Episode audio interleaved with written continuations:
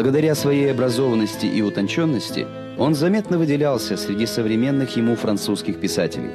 Но стереотипная жизнь центров цивилизации его не прельщала.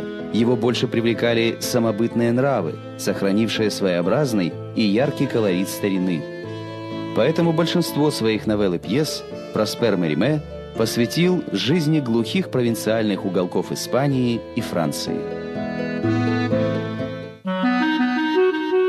Проспер Мариме родился в Париже в самом начале XIX века.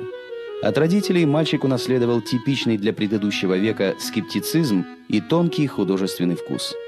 В юности он вовсе не думал о занятиях литературой, и только во время учебы на юридическом факультете Проспер понял, что его призвание – филология. Он выучил язык греков, испанцев, англичан и русских и прочел много книг, написанных на этих языках. То время французская литература стремилась освободиться от классических канонов, и первая пьеса, написанная 19-летним Мариме, стала смелым вызовом традициям классицизма.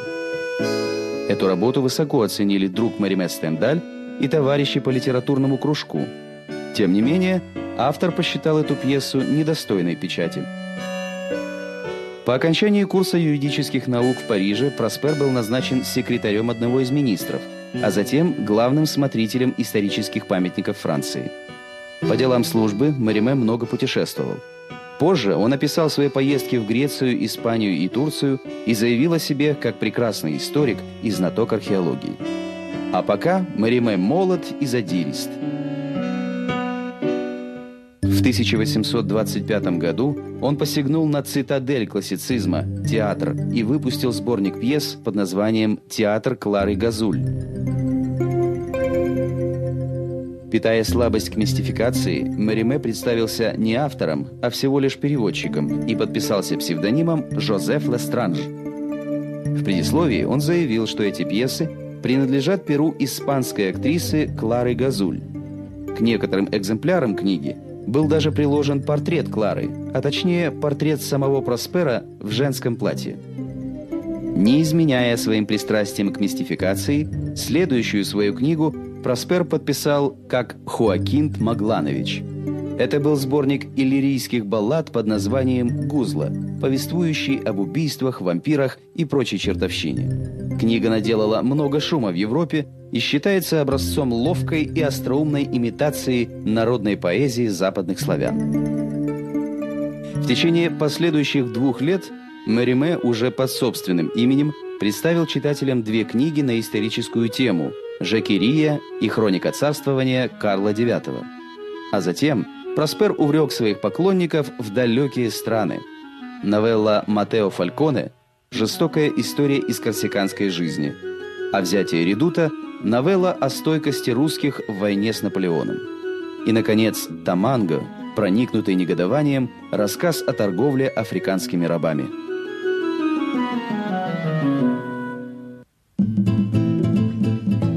1830 году Проспер Мариме, путешествуя по милой его сердцу и Перу Испании, подружился с графом де Теба и его женой. Одна из дочерей этой знатной четы, Евгения, стала впоследствии императрицей французов.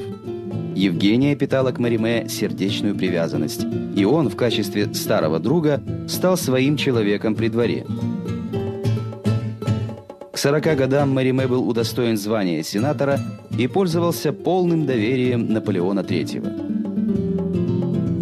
Политика и служебная карьера играли, впрочем, второстепенную роль в жизни Мариме, хотя и отнимали много времени. За 10 лет он написал всего две повести, а в 1844 опубликовал новеллу Арсена Гийо.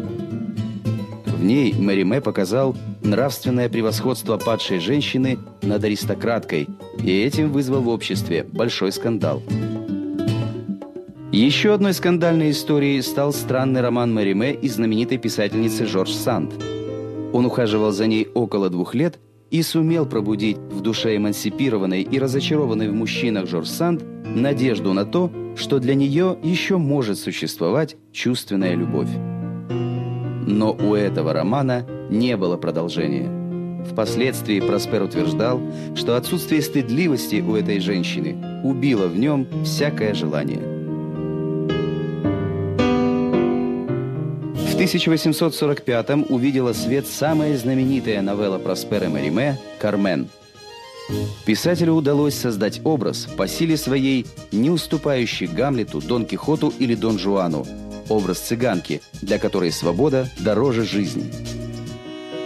Последние двадцатилетия своей жизни Мериме почти полностью прекратил художественное творчество.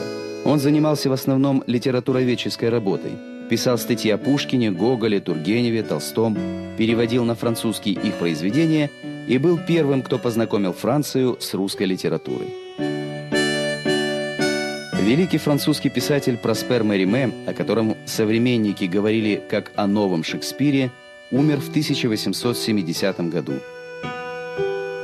На его могильном камне установлена табличка с надписью «От «А Джордж Санд с любовью и извинениями».